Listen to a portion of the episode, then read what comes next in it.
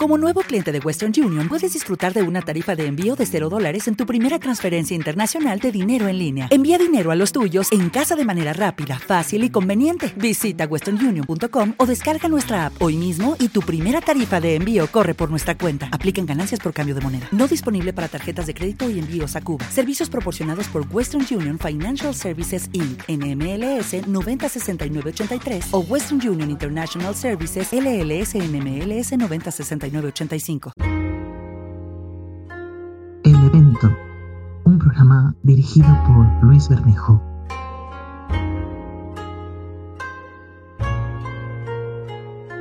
La exposición a la avalancha de información a la que nos vemos expuestos, surgida en las redes sociales y medios de comunicación en tiempos de pandemia, puede afectar seriamente a la salud mental de las personas. Afirmaciones como tuve que dejar de leer noticias sobre el COVID-19 porque me sentía muy triste y me generaban angustia. O durante el confinamiento no podía ver los telediarios. Lloraba. O frases como llegó un punto en el que no quería saber más de cifras, de medidas, de los efectos sociales pues frases como estas son muy frecuentes e indican los efectos que para algunas personas puede tener el someterse a la lluvia de información que circula libremente por redes sociales o por medios de comunicación. La consulta de información se valora frecuentemente como positiva ante eventos estresantes de la vida, puesto que permite a la persona ganar un poco de control sobre la situación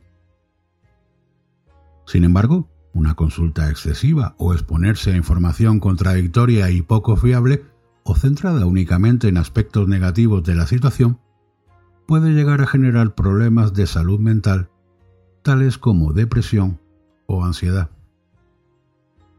En la población general y durante el confinamiento, varios estudios intentaron establecer el efecto en la salud mental que producía la pandemia y todas las situaciones y medidas relacionadas con ella. Respecto a la búsqueda de información, algunos estudios encontraron que pasar un largo periodo de tiempo viendo o leyendo noticias sobre la pandemia se consideró un factor de riesgo común para desarrollar depresión y o ansiedad.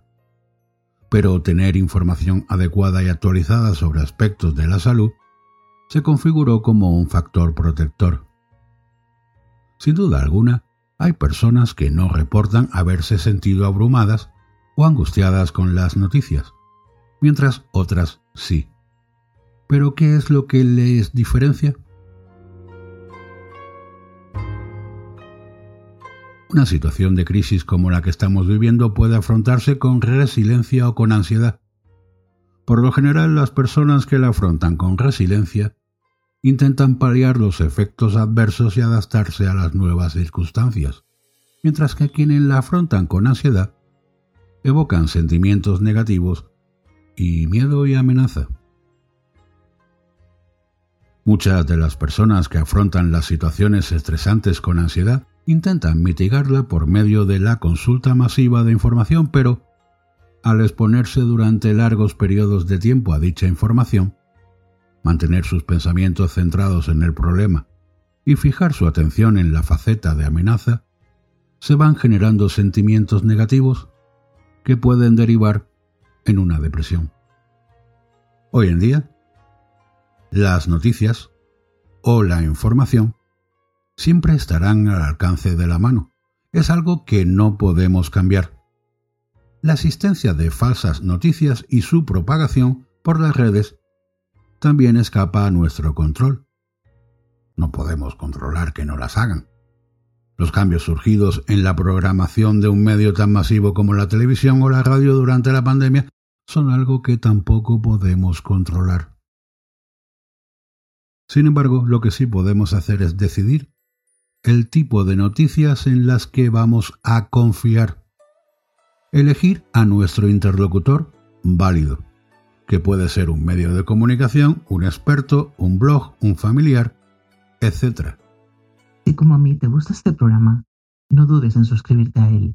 Es gratis y ayudarás a su difusión. También puedes ayudar siguiendo a su autor en las redes sociales tales como Twitter e Instagram. También está en Facebook compartiendo sus programas o recomendándolo a tus amigos. Tampoco dudes en darle a me gusta allá donde lo oigas y dejar tus comentarios o preguntas. Incluso puedes enviarlas en audio. También es conveniente establecer el tiempo que dedicamos a informarnos y decidir cuándo una información es suficiente. Podemos establecer un cierto límite de tiempo para compartir noticias con familiares y amigos por las redes. Es claro que mucho antes de la pandemia ya teníamos una rutina de consulta de noticias e información. Hay quienes leen el periódico mientras se trasladan en metro o en tren. Otras personas prefieren ver los titulares de las noticias o leerlos mientras toman un café. Algunos consultan sus redes sociales mientras esperan a alguna persona con la que han quedado. Otros consultan noticias a la hora de comer o cenar. Otros escuchan la radio mientras se trasladan al trabajo o mientras se preparan para salir. En tiempos de pandemia, cuando las rutinas se trastocan, lo mejor es intentar mantener aquellas que sea posible y, en su caso, las rutinas sobre el acceso a la información, ya que esto nos proporciona una cierta sensación de control de la situación Controlar el efecto negativo que ejerce la información masiva en la salud mental es posible, pero requiere actuar. Para ello, un primer paso puede ser establecer hábitos saludables sobre la conducta de consulta de información en redes. Por ejemplo, podemos intentar identificar si estamos experimentando angustia ante la situación vivida y si nos estamos exponiendo en mayor magnitud a las noticias de las que normalmente lo hacemos.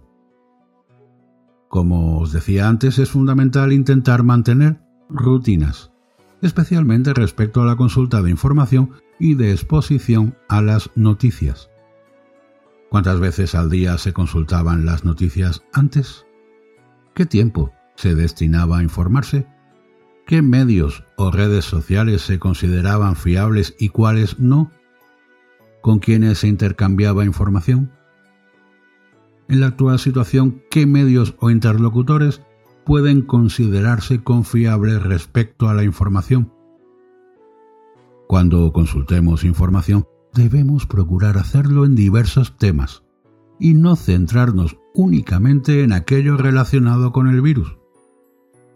Ya sé que es difícil, a veces nada más que vemos virus, virus, virus, pero os aseguro que hay otros tipos de información. Así que intentamos o hay que intentar evitar el monotema. Al compartir información con amigos y familiares, tenemos que procurar hacerlo con personas de las que se percibe que se recibe apoyo social. No hablar de un único tema, intentar también que las conversaciones sean variadas y que las emociones que se experimentan también lo sean. Definir el tipo de información que realmente nos será útil, para qué y por qué y evitar el exceso de consulta de información, estableciendo periodos cortos para obtener información desde fuentes fiables y para compartir información con familiares o amigos por redes sociales. Por otro lado, debemos ser selectos con el tiempo que dedicamos a informarnos y con el tipo de información que puede proteger tanto la salud física como mental, siempre y cuando descartemos la mentira lo que es evidente que es mentira. Obtener información útil que nos permita afrontar la crisis, adaptarnos a las circunstancias, sean las que sean, y generar comportamientos preventivos puede ayudar a ganar mayor sensación de control y de empoderamiento, evitando la angustia y sensación de indefensión. Si como a mí te gusta este programa, no dudes en suscribirte a él. Es gratis y ayudarás a su difusión. También puedes ayudar siguiendo a su autor en las redes sociales, tales como Twitter e Instagram. También está en Facebook. Puedes compartir sus programas o recomendárselo a tus amigos.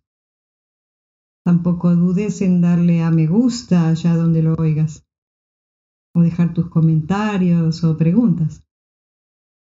Incluso puedes enviarlas en audio